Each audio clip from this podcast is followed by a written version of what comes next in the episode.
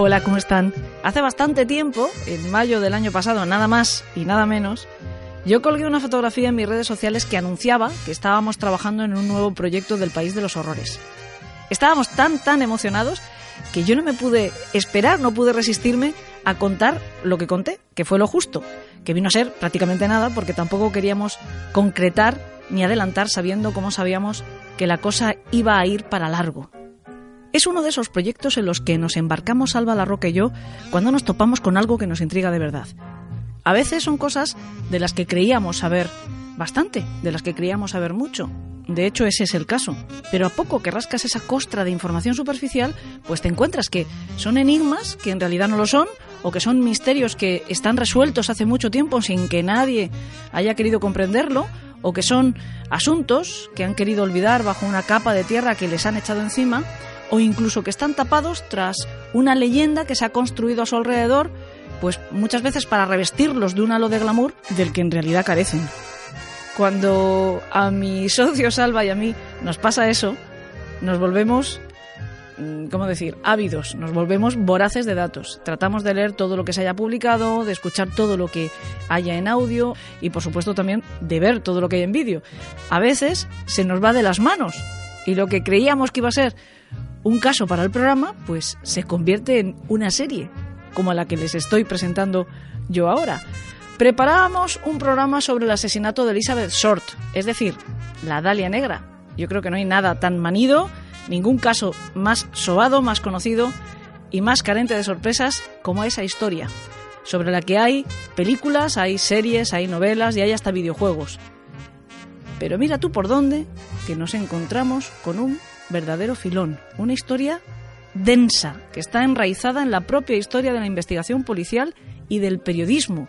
Una patata caliente que aún a día de hoy levanta ampollas en la policía de Los Ángeles y que pocas veces se ha contado como merece ser contada.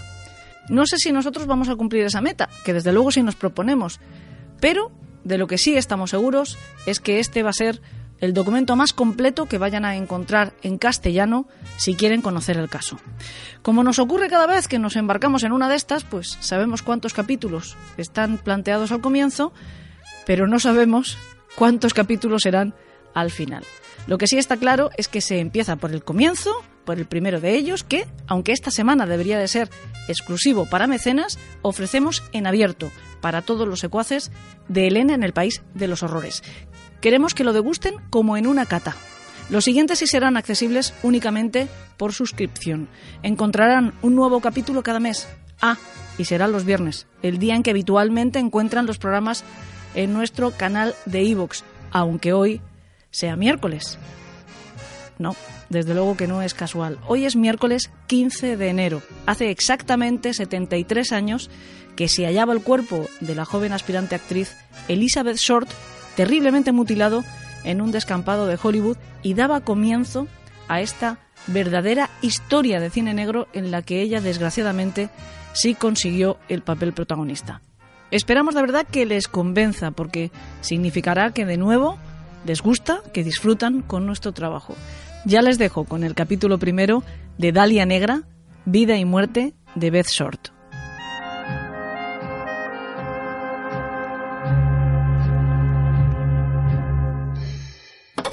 ¿No vas a darme siquiera las buenas noches? Esto es un adiós. Y me cuesta decírtelo. ¿Y por qué? No me habías visto nunca antes de esta noche. Todo hombre te ha visto alguna vez, en alguna parte. Lo difícil es encontrarte.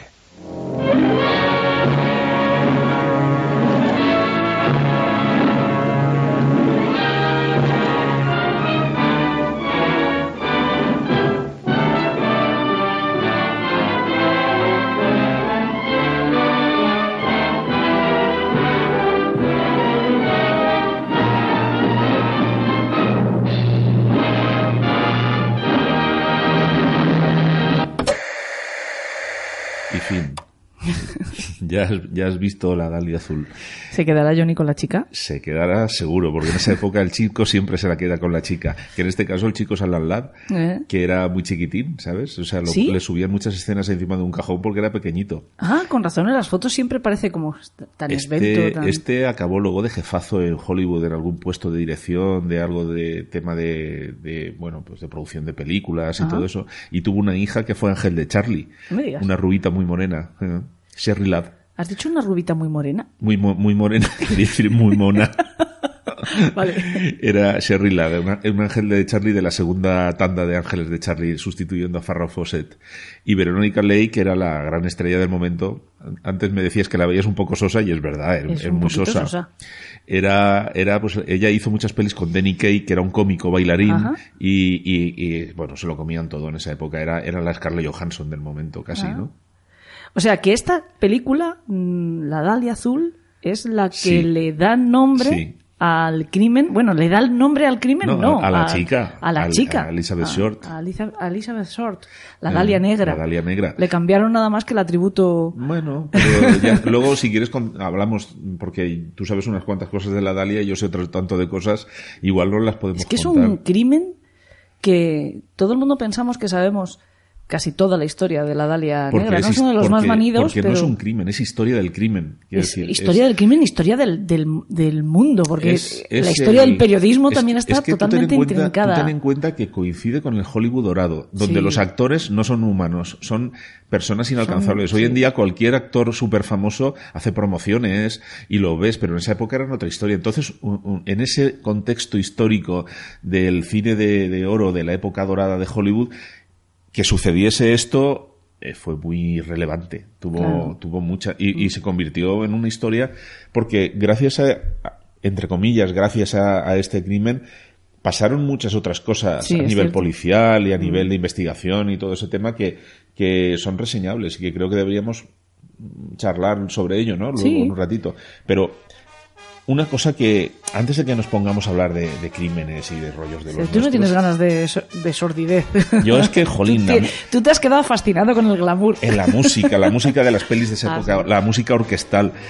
Fíjate que la, en esta no es de Glenn Miller exactamente, pero la música de Glenn De Miller, Glenn Miller, eh, se hizo súper famosa. En esa, él había desaparecido ya en la Segunda Guerra Mundial en el Canal de la Mancha en un accidente aéreo, pero su música perduró muchos años. No en sigue Hollywood. siendo, para mí es universal.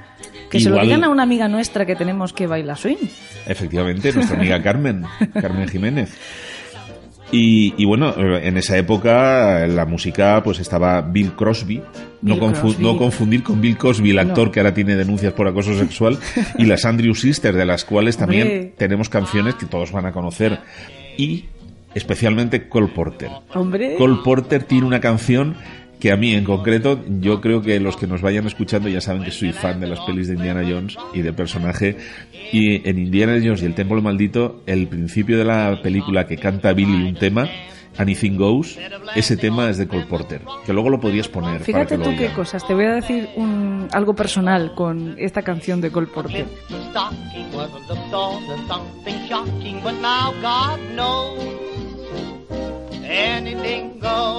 A ti te encanta por Indiana Jones, que también comparto contigo es una de mis películas favoritas. Pero hay otra película que a mí la tengo, esa sí que la tengo yo en mi Olimpo. De hecho, cuando te es de estas películas que cuando te preguntan cuáles son tus pelis favoritas, nunca te acuerdas de ella porque está más allá. Ya. que es La huella. La huella, la, La huella, sí, huella. me has hablado de un montón de Pues- veces y la hemos visto. sí. Pues en La huella esta canción también tiene un poquito de protagonismo. Lo que pasa es que es la época de. Aunque es bastante anterior a la época que estamos hablando, porque la Dalia Azul es del 46. Eh, y, y Anything Goes, lo que pasa es que, de nuevo, como pasa con... No había, ahora entonces no había internet, entonces los grandes éxitos no eran de, no se quemaban tan rápido No, no, como hoy en día que es de consumo inmediato, ¿no? La canción del verano apenas dura el verano. Sí, sí, sí. Entonces, eh, por ejemplo, Glenn Miller murió en la Segunda Guerra Mundial Ah. y estamos hablando del 47, Sí. que ya habían pasado años y sin embargo su música seguía sonando en, en- en películas, en Las Vegas, en, en 40.000 sitios. ¿no? De hecho, mira esta canción que voy a poner.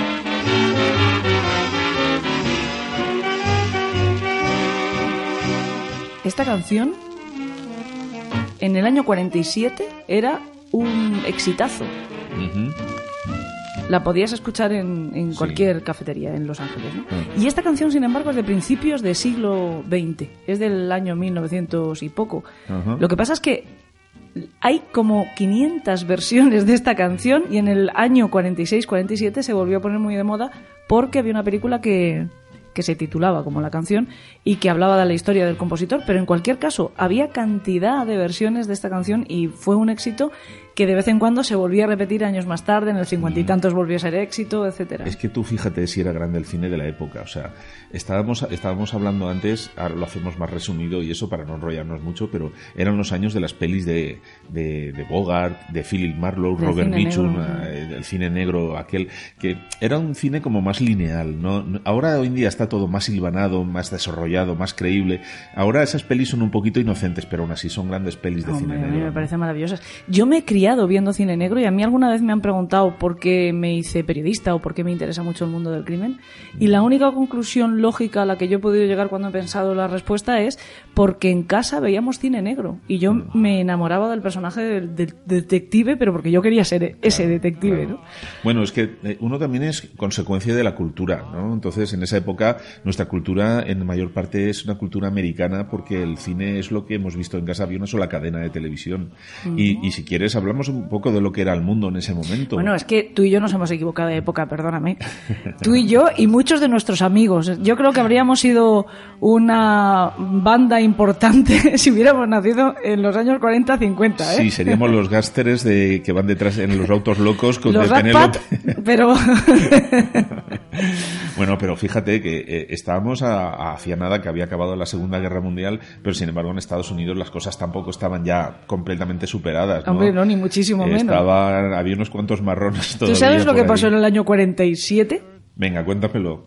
En el año 47 es verdad que había acabado tres años antes la Segunda Guerra Mundial, se supone que estábamos en tiempos de paz y empieza la Guerra Fría. Además, Sí. en el año 47 concretamente porque le llamó Guerra Fría un consejero del presidente. Y qué gran definición para esa tensión terrorífica que sometió al planeta Sí. mm, a mm, constante miedo a, a desaparecer entre los dos Con grandes constante bloques. ¿no? miedo a los rusos, a al los rusos demonio, al- o a los americanos, porque la- cualquiera de los dos podía apretar el botón, ¿no? Lo que pasa que eran los años del pánico al, al rojo, al demonio. Sí. al- el- en Estados Unidos la- el, el miedo al comunismo y perdura, o sea, aún- a día de hoy aún dura, pero bueno, en, es- en esa época, pues sí, la época de la Guerra Fría marcó, marcó la política mundial, ¿no? Jolín, claro. Pero además hay una, hay una cosa que, que también estuvo por esos años que fue el Plan Marshall, ¿te El acuerdas? famoso Plan El Marshall. Plan Marshall. ¿Sabes, ¿Sabes lo que me viene a mí a la cabeza cada vez que oigo la palabra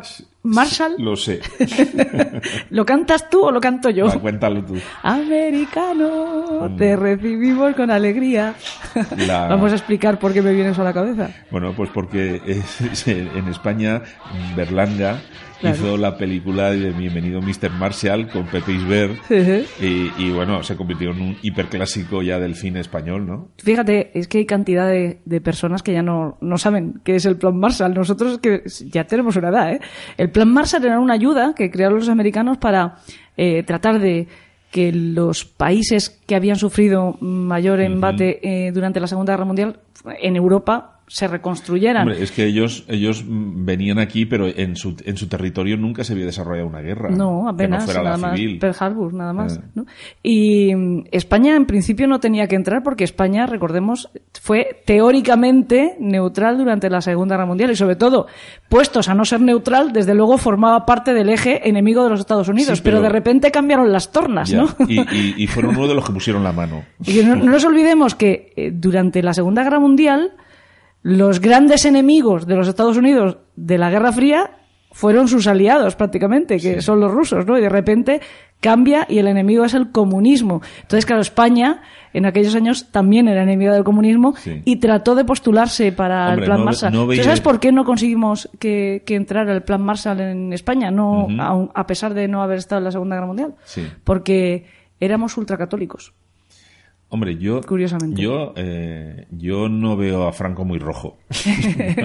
No lo veo muy Pero rojo. para Truman era imprescindible que hubiera una cierta neutralidad religiosa. Sí. Mm. Hombre, en esa, eh, lo que lo que se de, en esa época de Franco lo que andaba era loco por entrar con los masones y se lo denegaron un montón de veces, pero vamos. Pero qué brillante estuvo Berlanga con Sí, Bienvenido bueno, Mr. pero es que Marshall, Berlanga ¿eh? siempre ha tenido ah, sí, bueno, Y qué manera de saltarse la censura. Lo hábil, lo hábil que se podía ser para saltarse la censura, como tú bien apuntas, porque en lo difícil era eso, precisamente pasar el, el filtro, ¿no? Eh, Cómo, cómo, cómo engañar, cómo decir cosas sin decirlas y todo ese rollo, ¿no? Tú sabes un dato muy absurdo del año 47 también, es que me viene a la cabeza. Mm. Pero bueno, es, es curioso. Tú sabes que apareció en el año 47 A ver, las cámaras Polaroid. mira, le regalé una a mi hija el año pasado. Pues fíjate qué modernas son. Lo, que pasa es que la, la Polaroid ahora se la puede llevar en el bolsillo y la de entonces era una máquina de escribir. Y la de ahora tampoco te creas tú que es muy Sí, pequeñita. pero la de entonces, joder, es que era un entonces- laboratorio en- con patas. Eh, Sí. La llevabas colga del cuello y aquello era como una, la máquina de escribir, esas que tú tienes colección, de hierro que pesan 25 kilos. Eran un trastaco que te cagas, pero bueno. Y, y hay una cosa, hay, hay una cosa que, que a mí me gusta mucho también, que, que, bueno, no es tu tema, pero a mí me gusta mucho, y es que el comienzo de la ufología se dio entonces, ¿no? Ah, sí. Pues sí, en el año 47 eh, pues eh, es cuando pasó el supuesto accidente, incidente de Roswell. ¿Qué me dices? Sí, el sí. famoso El de- Roswell el de es Nuevo Mex- 47. El de Nuevo México, el- eh, esa que supuestamente cayó un aparato que luego dijeron las fuerzas aéreas en un primer momento dijeron que era una nave no terrestre y posteriormente que era un globo sonda y eso creó una mitología que a día de hoy aún perdura. Todo, todo lo bonito que tiene la ufología se creó entonces prácticamente con los hombres de negro. ¿También? Claro, son, todo, todo, todo eso sucede a raíz de, empiezan a haber unos avistamientos en la isla de Mauri de unos seis ovnis, un tal Harold Dahl, que él decía que los había visto, que yo me juego aquí media oreja a que eso eran prototipos americanos, porque en esa época, en esa época todo el mundo tenía, podía tener bombas de destrucción masiva, el problema era llevarlas a los países donde que querían atacar. Ah. Y todos estaban buscando tecnologías de aviones y tal para conseguir vuelos transoceánicos y poder cargar eh, a- los ataques desde los países enemigos. Y lo que pasaba era que había prototipos y esos prototipos la gente los veía y ahí, claro, eh, decían que eran Siempre los ovnis han sido un poquito más avanzados que la tecnología del momento. Y yo creo que lo que la gente veía en ese momento eran eran prototipos, ¿no? Pero en concreto, esto de Roswell creó toda una mitología que, que bueno, a, día de hoy perdura. Yo, a mí me parece un tema muy chulo y tal, y bueno, hay un mogollón de gente que vive de él todavía, ¿no? Sí, sí, sí.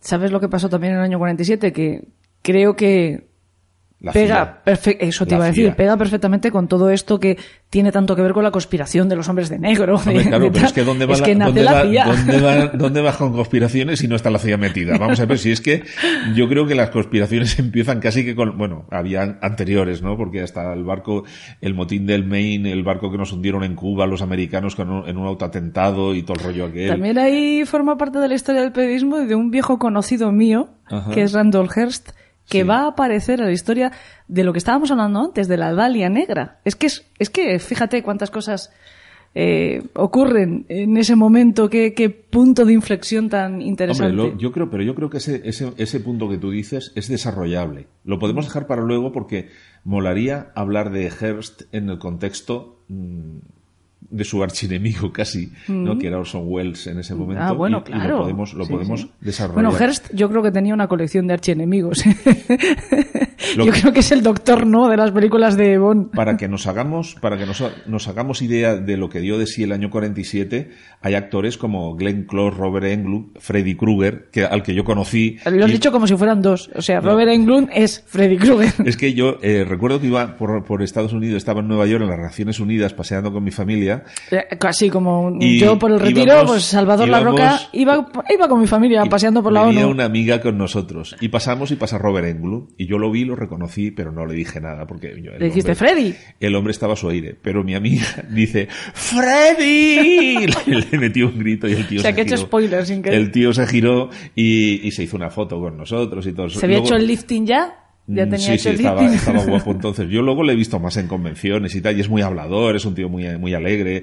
O sea, poco que ver con el personaje, ¿no? Hombre, menos mal. Luego también eh, estaba Stephen Co- Collins. ¿Sabes vi- quién es Stephen Collins? ¿A qué no sabes quién es Venga, Stephen a ver, Collins? dímelo. Dímelo. Stephen Collins es el protagonista de Cuentos del Mono de Oro. Hombre, el Es Jake. y Jack. Jack es el perro. Claro, el perro tuerto. El piloto del hidroavión es Sí. Steve Collins. Pues Y te voy a dar otro dato curioso, para que veas mi grado de friquismo, que te crees tú que yo soy menos friki que tú. Stephen Collins es el marido de la que hacía de doctora Grace en V. Caray. Bueno, claro. Mira, hace poco un amigo mío, Ángel Unzueta, artista, se estuvo haciendo pel- eh, fotos con el protagonista de V, que era el del Señor de las Bestias. O sea, que esto vino aquí de visita y el tío se conservaba bastante bien. Luego estaba también Kevin Klein y Richard Kevin Klein, Dreyfus. Fíjate. Ah. Eh, Richard Dreyfus, Tiburón, Always, hay un montón de películas Mm. que le ha hecho. Y el, el amo del terror, Stephen King. Stephen King nació en el año 47. Sí. Jolín, qué año, ¿eh? Eh, En el año 47, por cierto, también nació Otis Toole, el asesino en serie Otis Toole, el amigo de Henry Lee Lucas. Ajá. Y Michio Kaku, el, el, ¿Michio Kaku? el físico divulgador. Eh, ¿Pero es americano? ¿Michio Kaku? ¿Con ese nombre? él- vamos a ver, es, un asiático nacido, nacido en Estados Unidos. Este tío, con 13 años, creó una- un acelerador de partículas en el garaje de su casa y dejó la ciudad a oscuras. Ah, Lo de este, este tío es un gran... eh, Igual es en Estados Unidos hubieran preferido que naciera en otro de lugar. Los, es de los inventores de la teoría de cuerdas. Sí, sí, lo sé. Él, él, bueno, es una eminencia. Y además es un gran divulgador. Sobre todo ahora se dedica a la divulgación y, y invito a que la gente lea sus libros. Y tiene también mucho que ver con la ufología. También, Está también muy interesado en la organiza, ufología. organiza algunos congresos y algunas historias, porque él, eh, este es un poco, eh, tomó un relevo raro, distinto, en, en- en época y en modo Sí. a, a, Carl a Sagan. Carl. Eh, Carl Sagan en su momento fue creyente del tema OVNI y con los años se descreyó, ¿no? De todas maneras, el- la nave que mandaron con el disco aquel dorado de oro, con, con la localización de la Tierra y tal, con las músicas de la Tierra, los saludos, A ver si algún día no tenemos que arrepentirnos. el código del ADN, seguro que sí. Pero era como muy súper inocente. O sea, que me- eh, era como, hola, quiero ser tu amiguito. Era encuentros en la tercera fase. Era un poco ET. así. Pero hoy en día ya te digo que no creo que... Y Michio Kaku cogió un poco ese testigo, pero este es creyente. Y este cuando en los libros habla de tecnología, utiliza las películas para para hacer símiles. Por ejemplo, un campo de fuerza. ¿Os imagináis la estrella de la muerte? Pues esto se podría hacer así o no se podría hacer. sí. El tío lo... ¿Sabes? Ajá.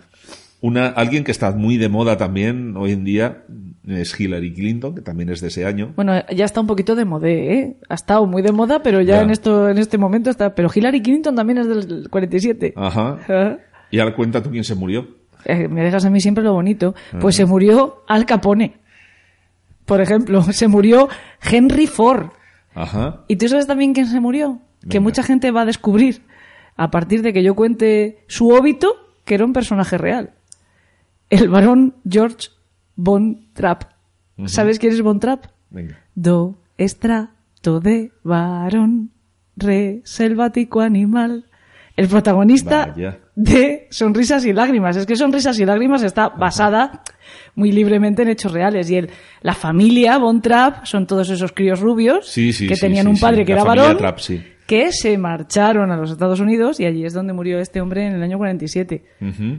O sea que tú fíjate. Oye, que qué año más... Sí, bueno, también te digo Prolijo, una cosa, ¿eh? seguro que, cogemos cualquier otro año también, también tiene lo suyo, ¿eh? Sí, Lo que probablemente. pasa es que este año marcó una, eh, lo que hablábamos antes de, que es el motivo de que hacemos este podcast, Mm. eh, contar un poco el contexto histórico en donde se desarrolló la vida de Elizabeth Short. Sí, que todos estos acontecimientos que hemos mencionado precisamente, ella se los perdió. Eh, Porque... eh, y, y- y aunque los hubiera tenido delante de sus narices, a ella le, le- le hubieran importado poco porque Mm. su vida fue bastante... Porque otra de las personas que murió en el año 47, a principios, el... no se sabe exactamente el día, sabemos qué día apareció, ¿no? que es el 15 de enero de 1947, es Elizabeth Short, la Sí, Dalia sí. Negra. Yo creo que uno de los cadáveres más famosos de la historia universal también. No es, no es como lo de la canción o el título este que dice y dejó un bonito cadáver. No, pobrecita. aquí esta pobre, esta pobre lo quedó un cadáver de todo menos bonito. Venga, cuéntame un poquito de, de Elizabeth Short. Elizabeth Short era una aspirante a estrella que se lo montó bastante mal, incluso para conseguir ese objetivo. Muy lista no debía de ser, ¿eh? por Mm. las cosas que luego fue haciendo y todo ese rollo. Era un poco bola de pinball. Sí que lo era, sí. Murió muy, muy joven. Murió, eso sí, en el lugar donde ella hubiera querido vivir, que es en Los Ángeles, en Hollywood, y murió asesinada por una mano que a día de hoy todavía se desconoce, todavía sigue siendo anónima, pese a que hay una lista, como pasa con casi todos los grandes crímenes de la historia universal, una lista de sospechosos enorme, Más que algunos lista era tonta. No, me la refiero- lista, digo, la lista, porque luego cuando hablemos de ello hay cada sospechoso, pues como que... Pero hay algunos que tienen muchas papeletas Ajá. y que sin embargo, bueno, pues se, se quedaron eh, libres de polvo y paja mm, porque no se supo atar bien este, esta investigación o porque no se pudo o como mucha gente señala, porque había demasiados intereses, porque todo eso que hemos contado, todo ese contexto histórico, también da una, un, poco, nos puede dar la, la sensación, nos puede dar la- el ambiente en el que se vivía, donde em, había mucha vigencia de corrupción, donde había mucha mansedumbre de, de la gente, Era, era la policía... donde los, o- las- los poderes estaban como mm, mucho más definidos, incluso el poder de la prensa, o sea, ese famoso cuarto poder que hoy pues eh, vemos tan diluido, ¿no? Porque se ha perdido Bueno, pero en ese momento aquí, En España, en España también pasó que la- había una, una especie de alianza tácita entre la policía y la prensa, ¿no? Sí, pero tenía bastante menos poder que aquí. Ya, o sea, ya. aquí lo que pasa es que esa alianza casi era para que te dejaran trabajar, ¿no? Porque Mm. aquí estábamos sometidos bajo un régimen mm, bastante severo también con la prensa y en los Estados Unidos casi era al, al contrario, ¿no? Casi el que sometía al resto de poderes era la prensa, ¿no? Bueno. Precisamente por este Pero- que hemos mencionado antes, que era el famoso eh, Randolph Hearst, Ajá. que tenía, bueno, se dice que incluso la crisis, o sea, la guerra eh, con España a partir de, del ataque del Maine y todo esto, la orquestó o ayudó a que ocurriera Hearst, ¿no? Con sus periódicos. Mm, Pero bueno, nos salimos otra vez de tema. Sí, bueno.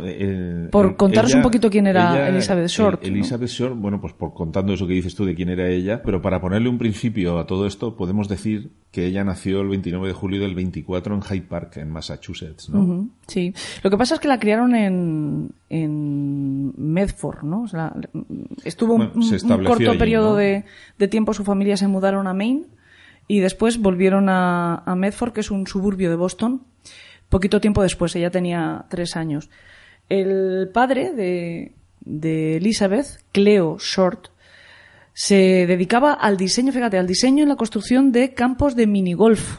Ujú. Tú fíjate que, Un que- curro raro, ¿no? Sí. Luego digo yo que el mío es raro. Qué profesión tan, tan concreta.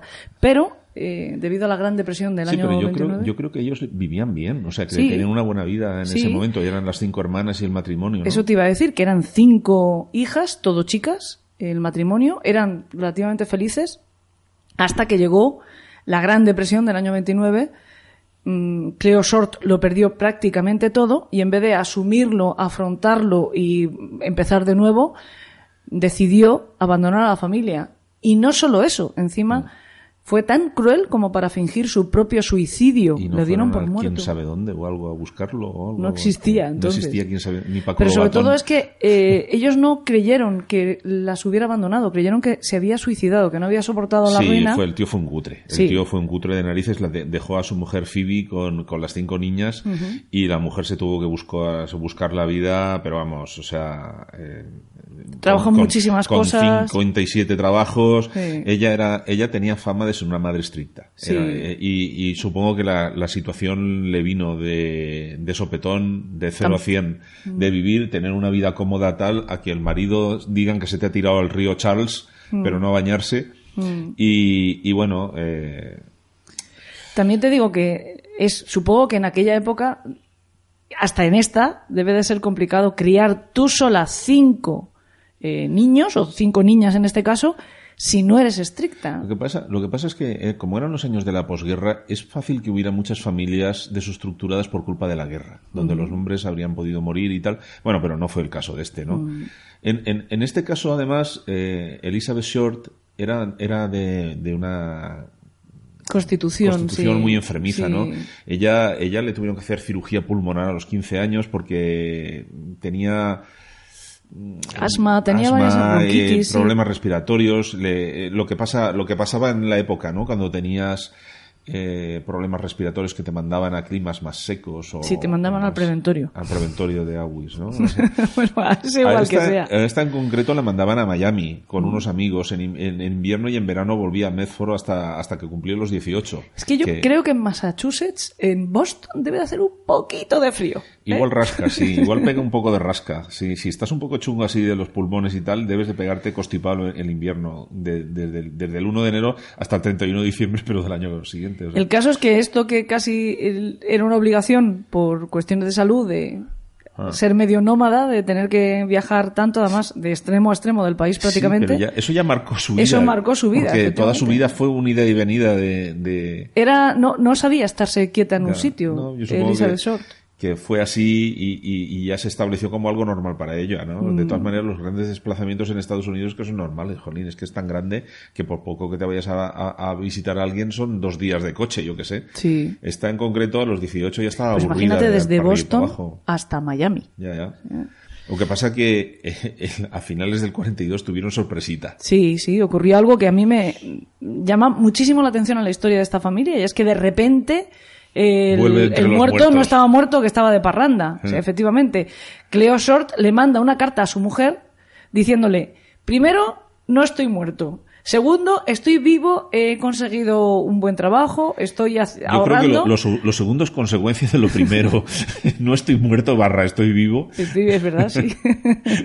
Pero Sí, básicamente. yo, yo en, mi, en mi información y tú en la tuya, los dos sabemos que la mujer no le pareció... Claro, es que, es que él se le lo tomó un poco mal. Es Y que Cleo le dijo, quiero volver, quiero y volver. Yo lo que creo es que lo que... O sea, la parte difícil de Ahora que, ya saca las has, adelante las ahora que las has criado, ahora cuando vuelvo.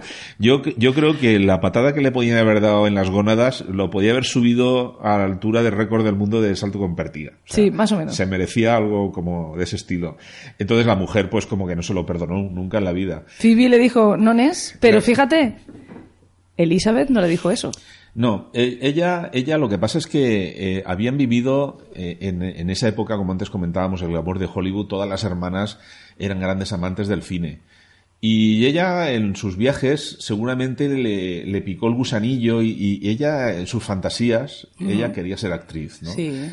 Y aprovechó pues un poco para desmarcarse de la disciplina familiar, para, para, para, para moverse un poquito y, y buscarse la vida en el mundo de- del cine y tal. Aparte, yo no sé exactamente cómo será Medford, pero siempre he imaginado que sería una ciudad, un suburbio, pues al fin y al cabo un sitio más o menos pequeñito, Sí, lo que donde parece- quien destaca, destaca de verdad, ¿no? Yo, ella, ella era una chica coqueta, le Era gustaba ir encanto, arregladita, decían. la llamaban Betty o Beth, era muy popular, eh, no solo entre los chicos, ella era encantadora, tenía una, era una chica con un carácter dulce, ¿no? Y ya, viéndola se le nota que. Sí. su carácter era dulce.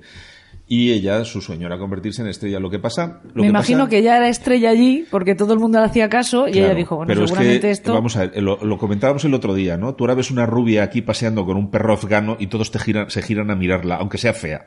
Pero te llama la atención, ¿no? Pero sin embargo, en Las Vegas, Miss Playboy enero se cruza por la calle con Miss Junio y con Miss Ju- Mayo y, y es que es muy común que, que la belleza esté allí porque es el lugar donde se hacen las películas y tal. O sea, quiero decir que a lo mejor ella era lo del tuerto en el país de los ciegos. Yo he visto fotos de ella, la ponen siempre de que es muy guapa y tal. Yo la veo muy normal. Yo la veo muy normal para lo que en ese momento se, se, se, se- Sí. se vendía, eh, se, mani- se manejaba como Sí. prototipo de mujer, ¿no?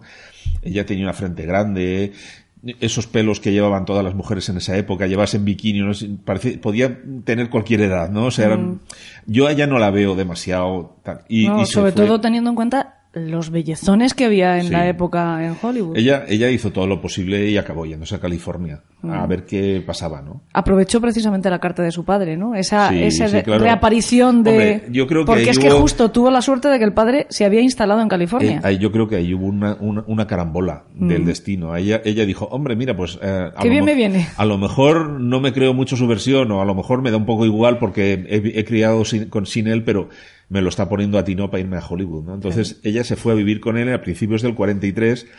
Él trabajaba en una estación naval de Mera Island, pero le ofreció a Elizabeth quedarse en casa de, en su casa en Vallejo, en California, mientras, mientras le salía algo, ¿no? Entonces ella se quedó allí haciéndole la limpieza en, las en la casa y tal. De- él le daba cinco dólares, ¿no? Por la limpieza. Hombre, era un poco explotadorcillo. Un poquito mucho. De hecho, al fin duró muy poco esa No se- reconciliación. No se, llevaban bien, no se llevaban bien. No se llevaban bien, entre otras cosas, porque a Elizabeth no le gustaba nada eh, las trato. labores domésticas. Y el trato. A ella le gustaba estar en la calle, estar luciéndose, estar recibiendo halagos. Y a su padre lo que le interesaba es tener una persona que le hiciera todas esas labores. Hombre, lo que quería cuando- era una criada, vamos. Cuando pasó lo que pasó, al padre lo entrevistaron y le preguntaron a ella, sabes, sabes que esto es adelantar a lo mejor un poco, pero sabes que a ella la tachaban de prostituta cuando Sí. Mm. pasó todo este tema y tal, y le preguntaron al padre qué opinaba y el padre, ¿sabes lo que dijo? Bueno, entre tan, entre cinco hijas que una me saliera puta no era para tanto. Uf, madre mía. Eh, Yo, Sí, el padre yo, era un ejemplo a seguir, yo no podría decir eso de mi hija aunque tuviera cinco. Hombre, tengo por favor, una, tengo por- por una Dios, claro. pero no lo podría, no, me parece una falta de corazón. Es una falta de humanidad directamente, ¿no? Mm. Mm.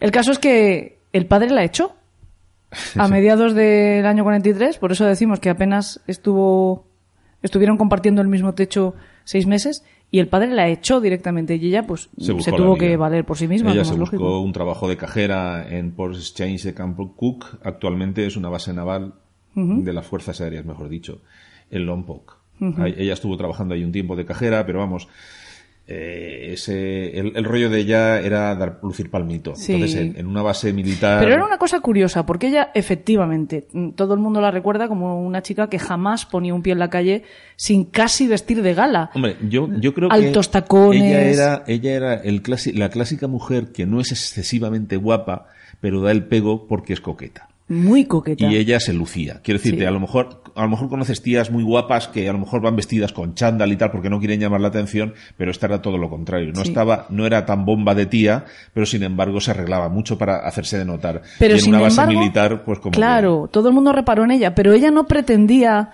después mm, no seducir. asumía, no asumía las consecuencias. ella, de claro, esto, ¿no? ella quería, eh, en todo caso, encontrar un- una estabilidad. en- en- sí que buscaba, de alguna manera, un novio, pero quería un novio para, para casarse, para establecerse. Y bueno, pues tuvo mala suerte también en, en, este, en esta Bueno, base aérea, es que, ¿no? En es Camp que, Com. digamos, digamos que ella. Le dieron un, por cierto, le dieron un premio de belleza en Camp Com. Sí, sí, claro. Sí, además un, un, un título de belleza que tiene un, un nombre muy gracioso, porque es Camp Cootie. of Camp Cook. Sí, es un poco, un poco raro. Bueno, eh, eh, lo, lo que pasa es que ella, eso le, le hacía popular y a eso a ella pues seguramente que la miraran, le dijeran y todo eso le molaba.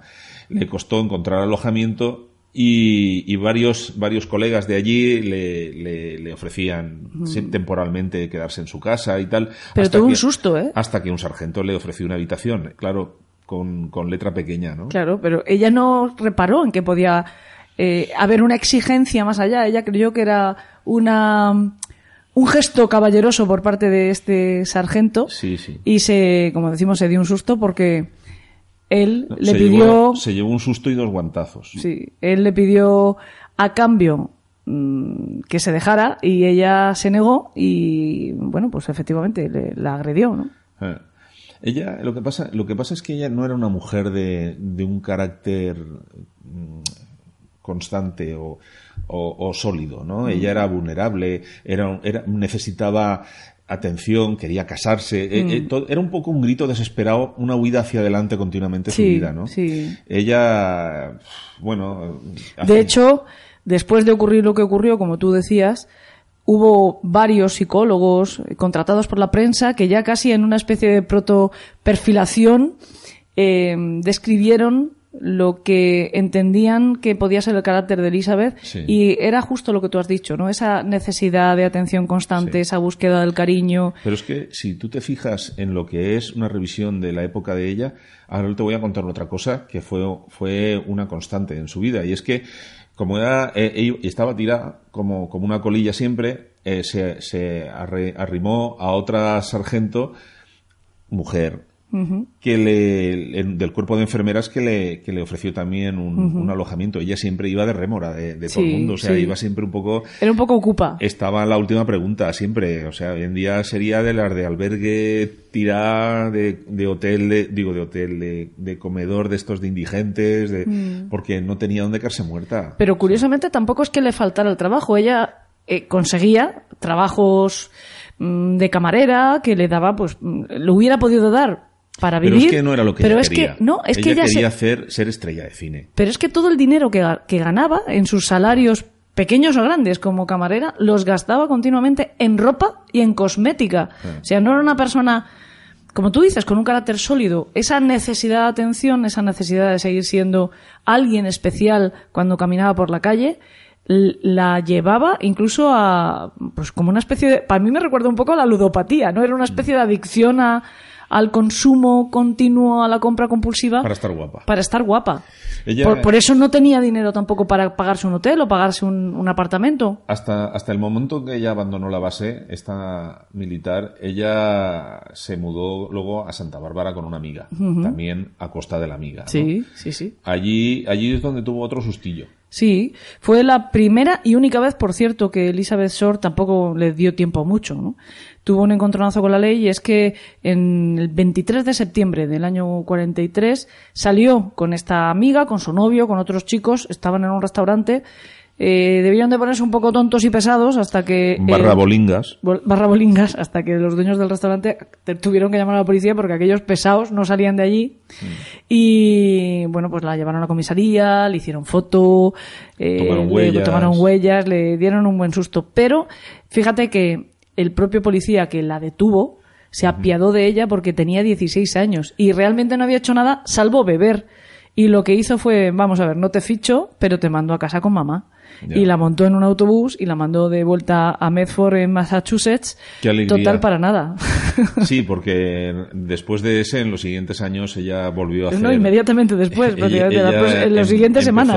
empezó, a ir de un lado para otro. Eh, sí. Se- de Medford se fue a Chicago, de Chicago se fue a Florida, luego a California, pues es que parece el título de eh, Willy Fogg. sí sí un poquito sí. Y Es luego poquito, volvió a Massachusetts. Y, y se puso a trabajar de camarera para pagarse los viajes. Y como dices tú, y la cosmética y tal, y, a- y aquí es donde empieza lo que sería su vida. lo que sería efectivamente esa especie de círculo vicioso en el que se mete Elizabeth Short porque empieza a frecuentar los clubes nocturnos empieza a explotar esa atención que consigue eh, sobre todo de los hombres porque lo que hace es dejarse invitar ella entra en un club nocturno, empieza a bailar, le echa un chico el ojo, te invito a una copa, eh, te pago la cena, eh, te doy dinero, pero curiosamente, en principio no era prostituta, o sea, eso Es nunca que- se ha conseguido es que demostrar. El tema de la prostitución, eh, esto pasa un poco como con lo de María Magdalena, ¿no?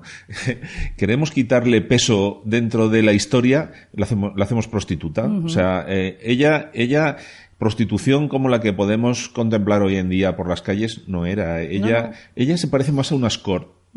Ella era, era- ella era una mujer que eh, la invitaban a cenar, y, y ella tenía una cita con ese tío. Si luego la cosa cuadraba o no cuadraba, eso ya quedaba al margen. Pero no era una prostitución de, oye, ¿cuánto me va a costar esto? ¿Tres dólares? ¿Cinco dólares? Pero es que Eh, además no solo no eso, Era así, ¿no? es que la vida de Elizabeth Short se escrutó, sobre todo por parte de la prensa, minuto a minuto, Sí, sí. porque Elizabeth Short, vamos adelantándolo, consiguió ser un este, bueno, adelantándolo, yo creo que es algo que tampoco vamos a decir. Spoiler. Un momento, exclusiva, exclusiva.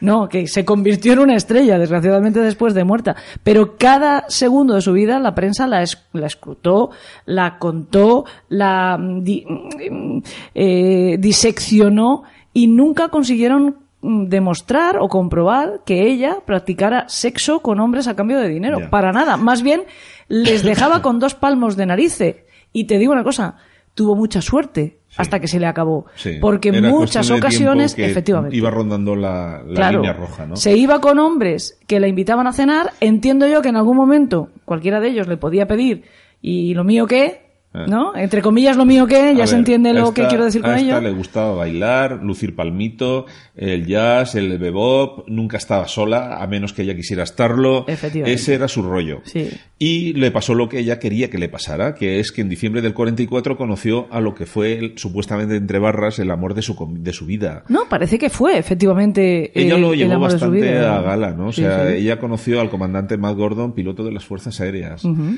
Y lo que pasa es que él estaba en la- eh, él estaba en, era un militar desplazado a la India. Sí, lo, lo tenían que mandar para allá. Sí. Eh, eh, ellos tuvieron sus encuentros, sus citas, parece que se enamoraron.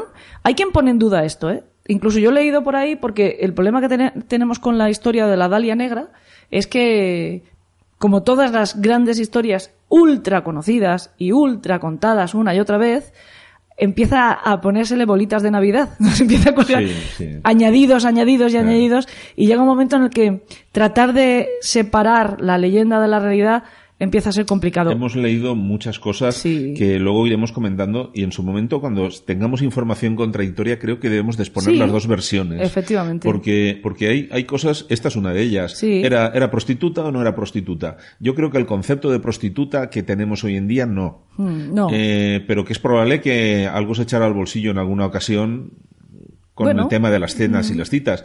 Pero es que mm, Probablemente tampoco hay que escandalizarse ¿no? por eso, ¿no? O sea, no creo yo que sea un motivo. Porque es que esto era muy común en el Hollywood de esa época. Sí. Jolín, si hoy estamos con lo de las groupies y los acosos sexuales y las denuncias por acoso sexual están súper de moda. ¿En qué época me quieres decir tú que los productores de cine... Si hubiera habido un Me Too, entonces. Si, si los productores de cine en aquella época se hubiera hecho público a cuántas se pasaron por la piedra para no darles el papel que les habían prometido. ¿Cómo se llama la película esta de los ¿Cuál? Coem?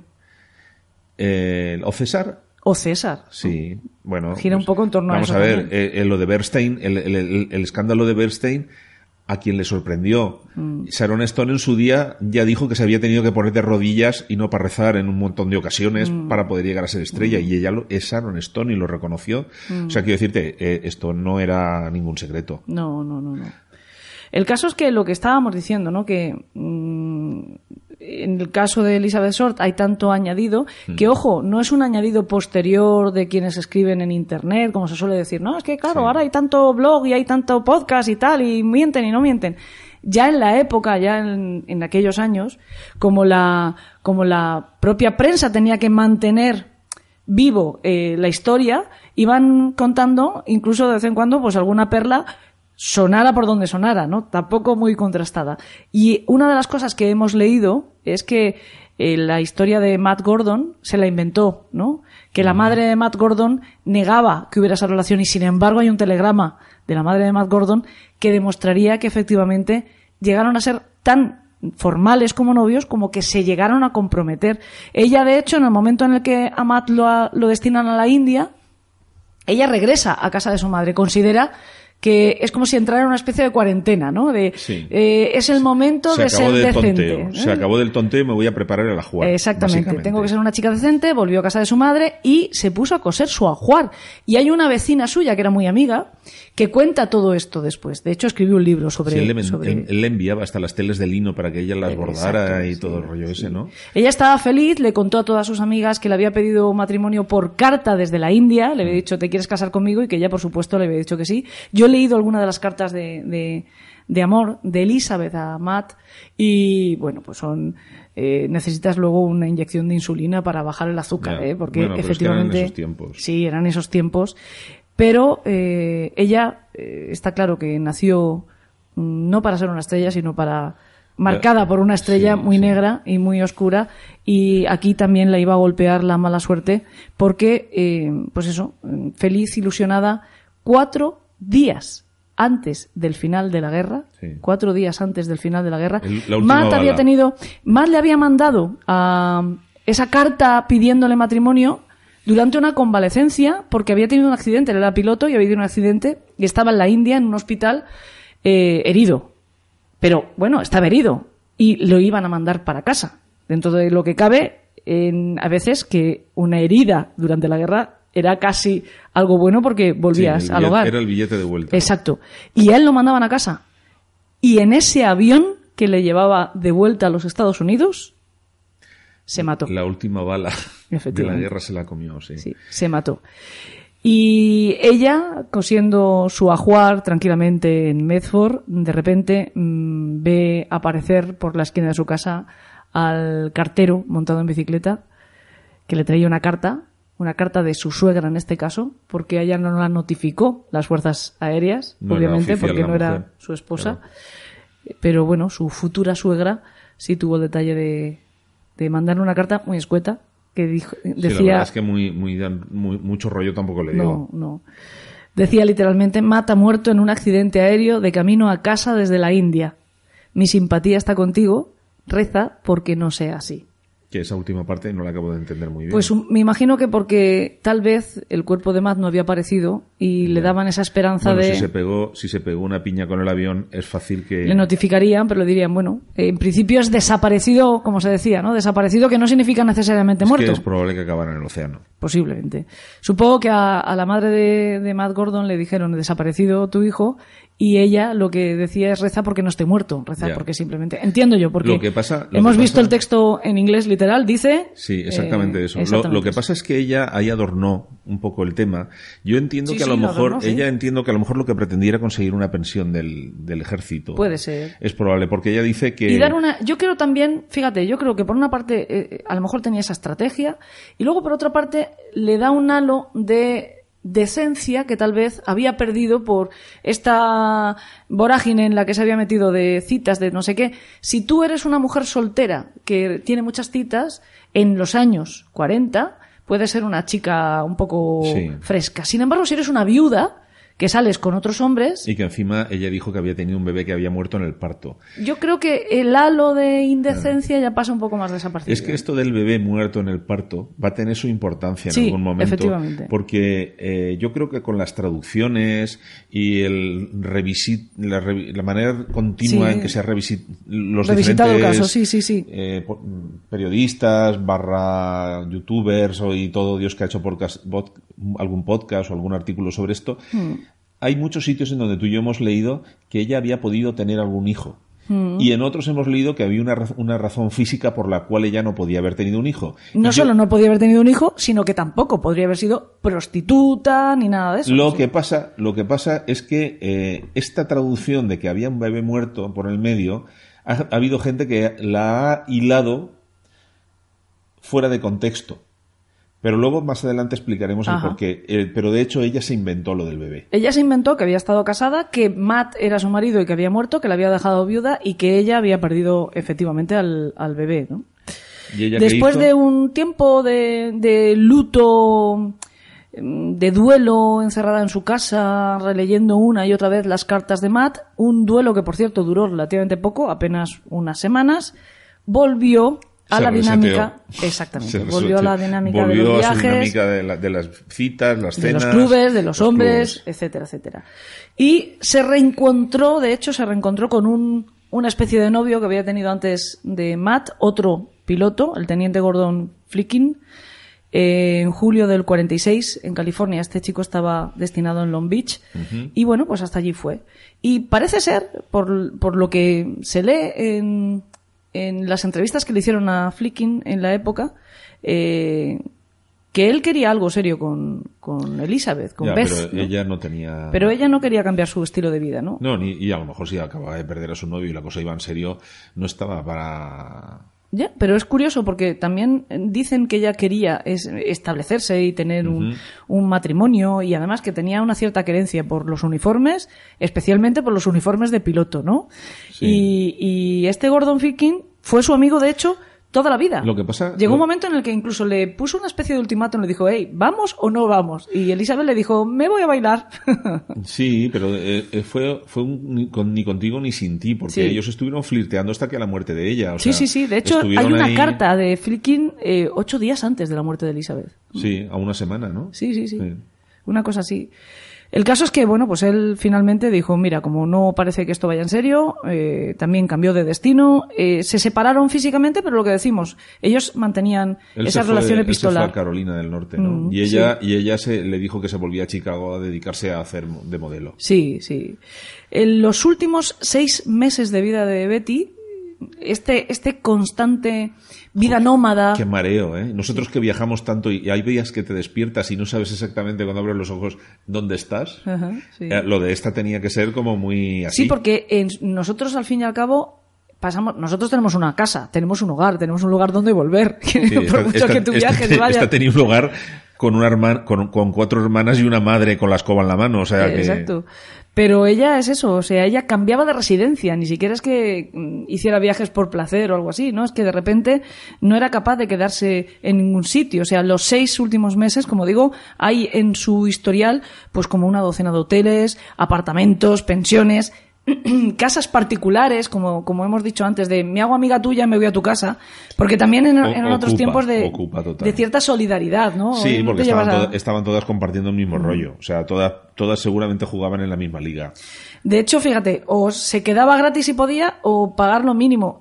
Estuvo viviendo en un apartamento que era un apartamento mm, de estos chiquitín, que tenía eh, dos habitaciones, pero vivían ocho personas allí dentro. Todas eran o bien telefonistas, camareras, aspirantes a actriz, eh, músicos, bailarinas.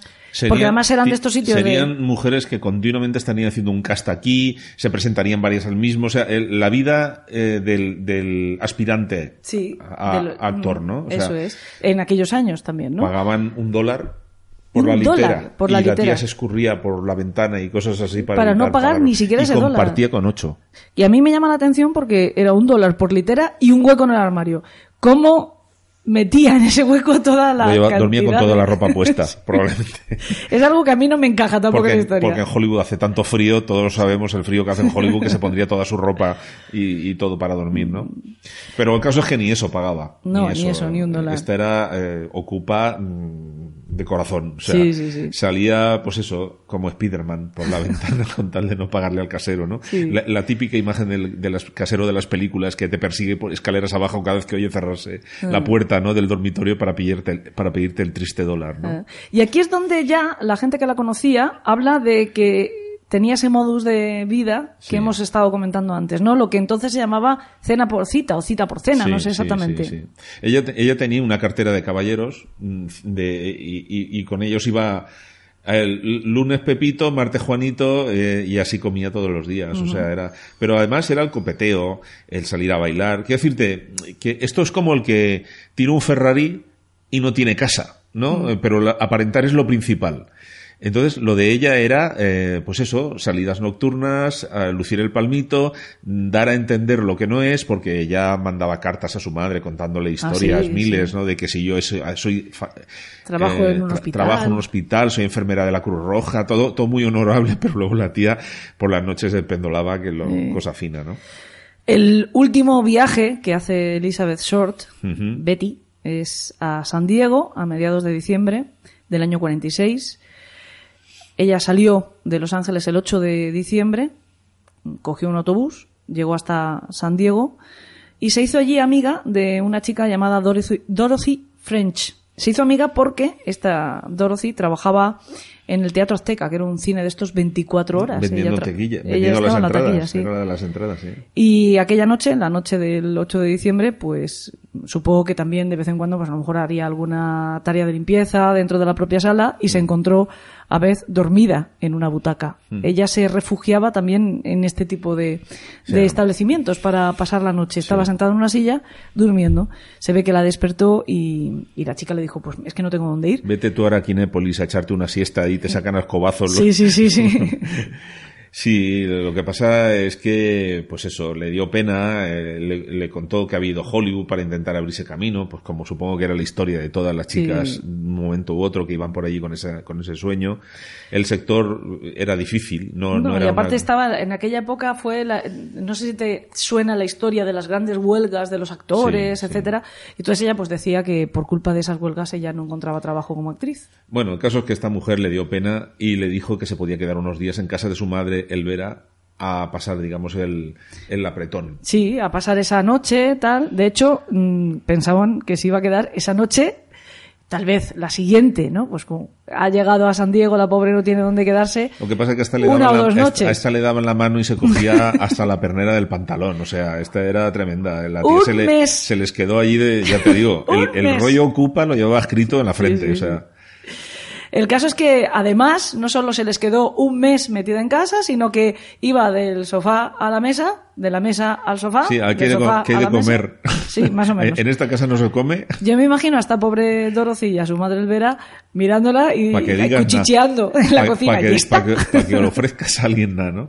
¿Y esta? Sí, ¿Cuándo pa- se va a ir? Pero además decían que había recibido 100 dólares de, de Gordon Flicky en el, el militar. Sí, del militar, del teniente, del, y, del y piloto. porque dice que ya se pegaba el día escribiendo cartas, de las que lo- muchas nunca envió, ¿no? Nunca envió, sí. Yo realmente me da, me da que esta chica eh, nunca bajó de Dreamland. Sí. O sea, ella vivía en el país de los sueños y, y eso es lo que le acabó costando la vida. O sea, Seguramente. eh, creo yo, porque la veo como muy a- así, a- por lo que sé de ella, ¿no? Porque tú y yo hemos leído muchas cosas y sabes que en todos los lados repiten lo mismo. Y el hecho de querer hacer este podcast en varias partes y tal es porque hay mucha información intermedia que no se ha contado, ¿no?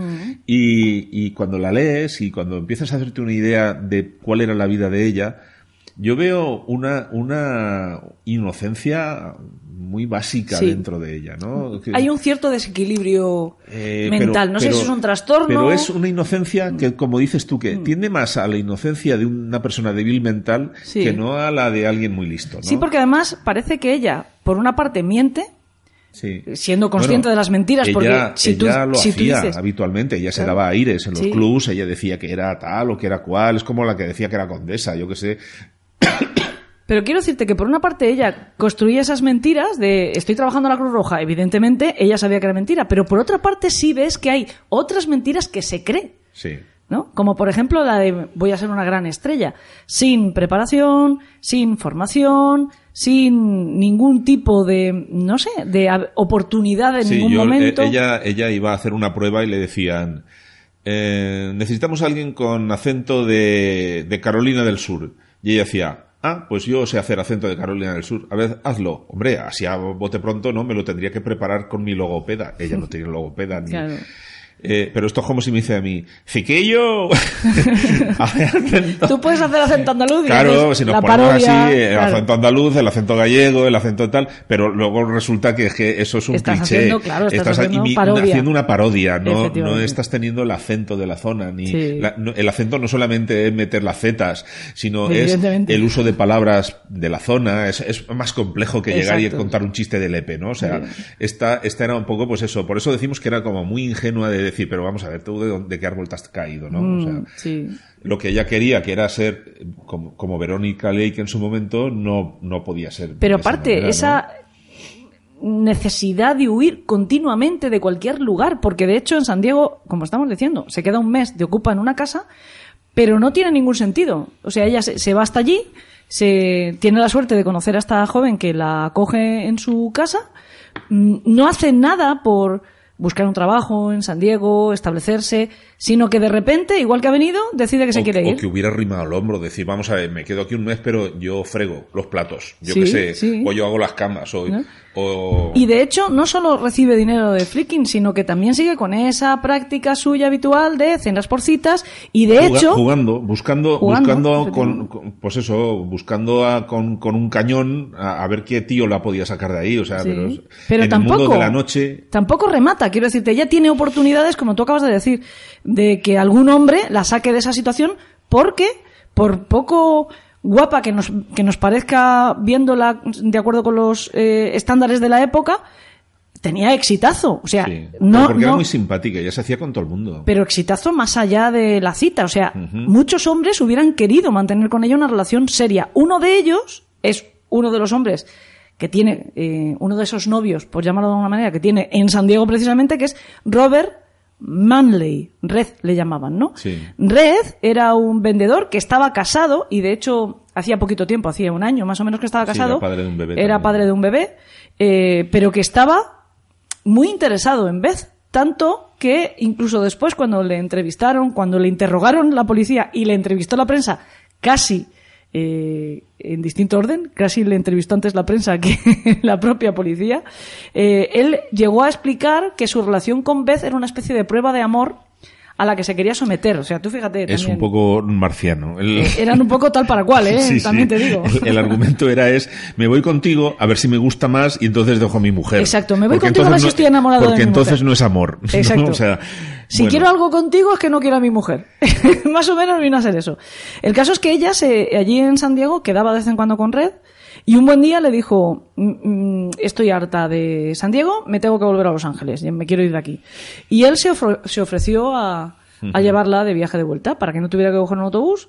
y le- Eh, y San dio- Diego es la capital de y California. Le dio el contacto de un amigo para que le diera trabajo. También, allí, es toda así, la pesca. sí. O sea, que, que el tío dentro también de su rollo, pues le intentó ayudar, ¿no? Sí, sí, sí. Él le dice, bueno, pues si te quieres quedar aquí, eh, yo conozco a fulanito, contacta con él, que él te puede dar un trabajo. Nunca contactó. De Nunca hecho, él llegó a preocuparse. Mm. Y porque cuando hablaron los dos amigos, no, no, no he sabido nada de Elizabeth. Ya. ¿Cómo? ¿Qué ha pasado? Y le escribió, oye, ¿estás bien? Y ¿Te ha sabes ocurrido lo que algo? le dijo, ¿no? Que quería volver a Los Ángeles. Eso es, justo, lo- sí. Por eso te digo, lo de esta tía es que... Es algo, sí, es algo bastante, bastante singular. Eh, mm, Red le dijo, bueno, pues te llevo yo, ¿no? El, el viaje de vuelta, como decimos, pues San Diego, Los Ángeles no está muy lejos, hay dos horas de coche, pero dos, eh, Robert se propuso que en ese viaje hacer esa prueba que estamos hablando de Otro, otra vez. voy a ver, voy a ver si quiero a mi mujer. Voy a, voy a ver si quiero a mi mujer pasando la noche con esta chica, ¿no? Eh, no sé, es- esto es un poco, a lo mejor es un poco br- bruto decirlo, ¿no? Pero esto es como decir que tu pirindola decida.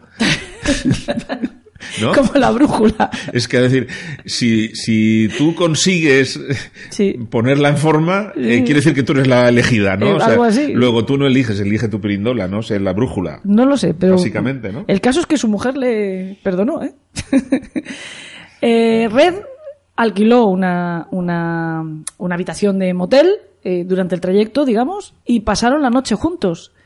Pero ¿sabes cómo pasaron la noche? Bueno, En- ellos salieron a cenar, en el sofá. se tomaron una copa, se fueron al motel, en el sofá la, lo- lo pas- la pasó Elizabeth, que, Sí, en que, el sofá. que Manley la pasó en la cama. Ya. O sea, tampoco te digo yo que fuera muy caballero, ¿eh? No, Aquello de no, ahí- quédate tú con, no- el, con la cama, salió, que yo No se salió. Pero es que me da que los amigos de esta también eran un poco... Bueno, al fin y al cabo, ellos supongo que también pensarían que se estaban aprovechando, ¿no? Que estaban eh, saliendo con ella por, por interés de ella, no sé, algo así, ¿no? El caso es que, bueno, pues a la mañana siguiente, alrededor de, de las doce y media, más o menos, reemprendieron el viaje y, bueno, pues Red le vio las, unas marcas en el brazo a Beth y de nuevo esta necesidad compulsiva de mentir. En este caso parece ser que tal vez ella quería empezar a disuadir a, a este hombre de seguir cortejándola Sí, lo que es fuera. era ya- eh, eh, le pasó como con el, poli- con el militar, el segundo militar, que insistían que ella tal, pero ella va buscando una Era- cosa, era un pero poco luego, como el luego perro recula, hortelano, lo- ¿no? luego mete la marcha atrás, Sí. cuando la cosa se pone seria, mete la marcha atrás y a este le empieza a largarle, eh, pues eso, cuentos chinos para quitárselo de encima, que Sí. tiene un novio muy celoso. Sí, porque le ve marcas en los brazos, oye, ¿y esto cómo te lo has hecho? ¿no? que dice que tiene que es un es un caballero italiano con el cabello muy con el cabello con el caballo con el cabello con el pelo negro no Como es un caballo, Como el- caballero italiano, como el pero pelo caballo muy negro no y pero vamos a ver eh, ella se rascaba y eran picaduras de mosquito lo que pasa es que se lo había hecho ella. si a mí precisamente una amiga cercana que yo quiera mucho me empieza a decir que un tipo le pega lo que haces es preocuparte más no menos no o sea Mm. Sí. no sé Bueno, también eran años 40, ¿eh? ya que Bueno, el igual caso- ella incluso presumía de... el caso es que a ella le entraron las prisas por quitárselo Sí, de encima no sí. El, eh, este hombre le había servido para lo que ella en un principio Sí. necesitaba, que era el viaje, el hotel, la pagarle cena, los zapatos, incluso, los bueno, la reparación de los y- zapatos. y los tacones de los zapatos, o sea, que le pusieran tapas. que es Sí. un poco cutre, comidas, alojamiento, pero pero qué más le vas a sacar si el- es que el tío estaba casado con un niño y tal y ella por lo visto pues no acababa de Le Entonces, pidió, le pidió que la llevara hasta la estación de autobuses para coger un, un coche, pero él le dijo, no, no, yo no te puedo dejar aquí sola. que tiene lógica también. ¿eh? Si el- el Este es un barrio malo. Y entonces lo que hizo ella fue mm, facturar, facturar no, ¿cómo se dice? Dejar en una consigna. consigna, consignar eh, su equipaje y se volvió a inventar otra mentira. Le dijo, bueno, pues entonces lo que necesito es que me lleves hasta el Hotel Biltmore, eh, que está en el centro de Los Ángeles, a, a esperar a mi hermana. Mi hermana vive en Berkeley y va a venir a recogerme. Así que mm, por favor, mi hermana Virginia, déjame allí. Era mentira. Su hermana, estaba- la hermana estaba en Oakland, ¿no? Exactamente. Su Mm. hermana estaba en Oakland a cientos de kilómetros y, y no la esperaba para nada, ¿no? El caso es que llegaron hasta la calle Olive, que es donde está el- la puerta de este hotel, del Biltmore. Por cierto, hablando de hoteles, otra de esas cosas que se dicen y que se leen por ahí y que yo no he conseguido contrastar de ninguna manera Sí. y que me da la sensación de que probablemente forme parte de la leyenda, del añadido, de estas bolas de Navidad que digo que se le han ido colgando, sí. es que ella, fue imagen, imagen del, hotel, sí. A cambio del de- hotel Se- eh, del Sí. del famoso hotel Cecil, que es muy famoso porque es verdad que por alguna extraña circunstancia en ese hotel, ese hotel ha sido todo. escenario de varios.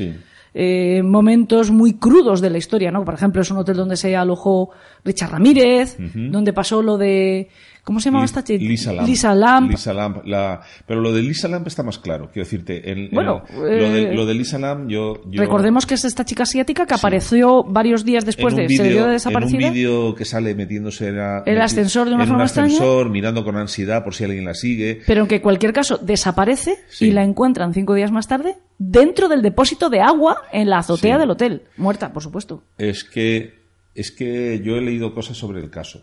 Eh, no es el caso del que estamos hablando, pero ahí por lo visto falta metraje en el vídeo que hay de ella en el ascensor. Ella tomaba medicación y no, o sea, debería haber tomado medicación para esquizofrenia y no la tomaba.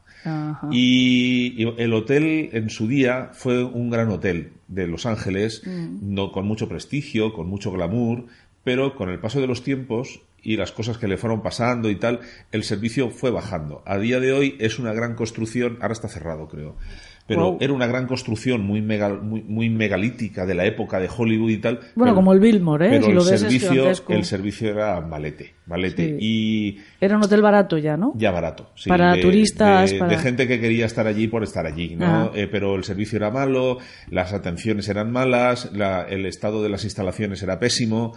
Entonces, eh, bueno, pues iban ahí por cuatro duros, tampoco podían pedir mucho, ¿no? Mm. Y lo de esta tía es que por lo visto se metió allí sin tomar la medicación porque ella estaba de viaje de turístico haciendo escalas aquí y allá, no se debía de tomar la medicación, se ve que tuvo algún repunte y el vídeo que se presentó para presentarlo como algo casi paranormal era como que ella había visto un fantasma y tal. Y por lo visto. O que la perseguía, ¿no? En ese vídeo falta metraje. Ajá. Pero bueno, esto era De todas una maneras, tampoco ¿no? el comportamiento que se ve de, de Lisa Lang en ese vídeo Sí.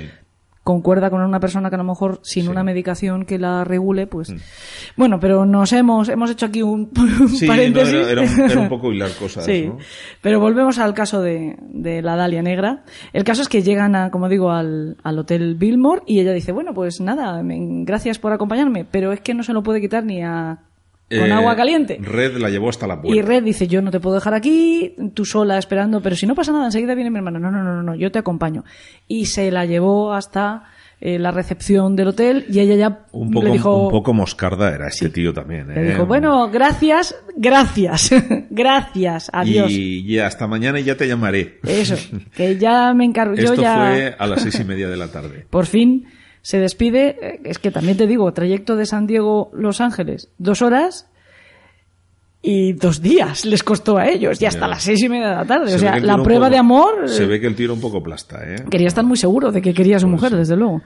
Bueno, en cualquier caso, por fin Red desaparece de escena, ella se queda en el hotel y unos minutos más tarde sale Sí, y estaría con el ojillo asomado por el canto de la esquina a ver cuándo el coche se va y entonces es. sale, ¿no?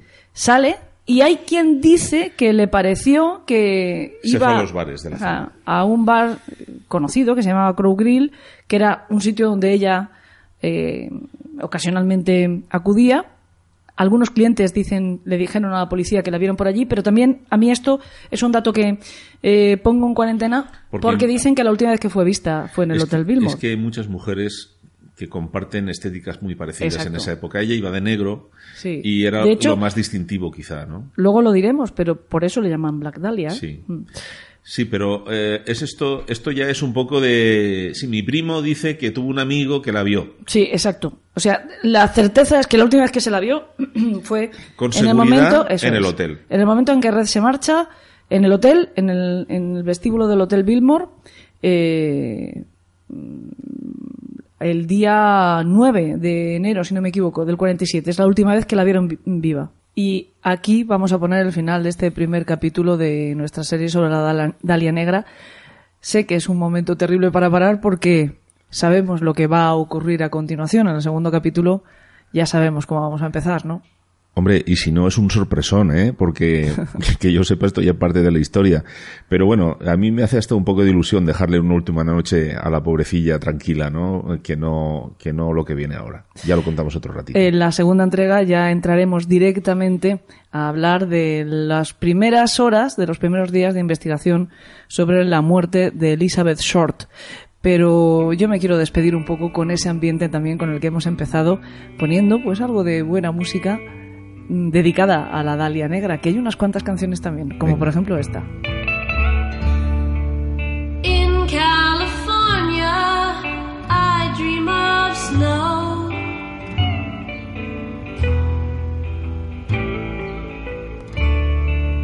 And all the places we used to go. With the night falling down.